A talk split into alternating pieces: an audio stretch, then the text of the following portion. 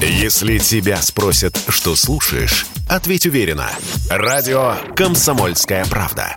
Ведь Радио КП – это самые оперативные и проверенные новости.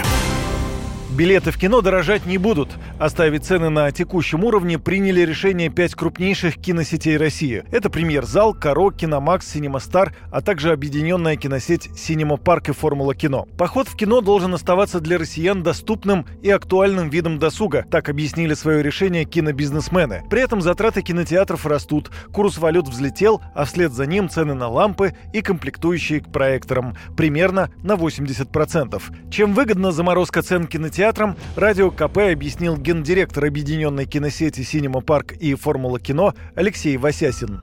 Но это просто здравый смысл. Тут совокупность факторов, которые повлияли. Во-первых, ну, как бы основополагающий, нет э, нового контента, который бы привлекал большие потоки гостей, и благодаря которым были бы предпосылки хоть на какой-то рост. Во-вторых, э, текущая ситуация с общим настроем наших гостей, она, наверное, не подразумевает какую-то большую развлекательную составляющую. То есть народ бегает гречку, покупает сахар, и ему явно не до похода в кинотеатр. Поэтому просто здравый смысл хоть как-то сохранить поток. Ну и в-третьих, инфляция благосостояния в первую очередь направлена на жизненно необходимые продукты, коим кино, к сожалению, не является. Поэтому здесь чисто здравый смысл, здесь не альтруизм не пахнет от слова совсем.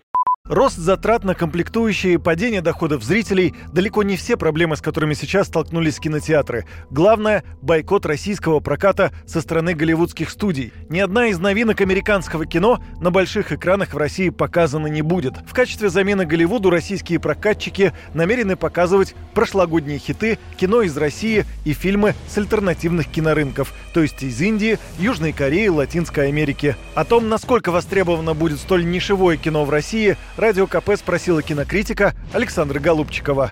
Перспективы у этих фильмов нулевые. Для нашего зрителя нет готовности к тому, чтобы смотреть фильмы с героями других этносов. Мы смотрели Голливуд, потому что там были представлены все этносы, их, по крайней мере, можно было как-то различить. А для обывателя это очень сложно смотреть на людей э, корейского кино, за исключением там тех же паразитов или поезда на Пусан, в массе своей локальные фильмы, индийские, корейские, китайские, какие угодно, они сняты для, для локальной аудитории. Вот почему российские комедии, например, любые российские фильмы, за редким большим исключением, исключением хорроров, там, каких-то жанров картин, еще чего-то, не выходят на международный экран. И потому что комедии ориентированы на наш менталитет. И тоже касается китайского кино, которое ориентировано больше на локальный рынок. Им не нужно выходить на международный рынок со своими картинами, потому что там играют свои звезды, свои истории и так далее. Потому что они в своем прокате собирают такие деньги, которые Голливуду не снили.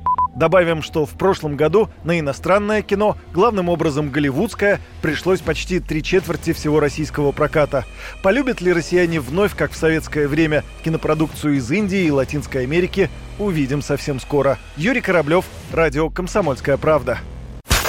Если тебя спросят, что слушаешь, ответь уверенно. Радио «Комсомольская правда». Ведь Радио КП – это самая топовая информация о потребительском рынке, инвестициях и экономических трендах.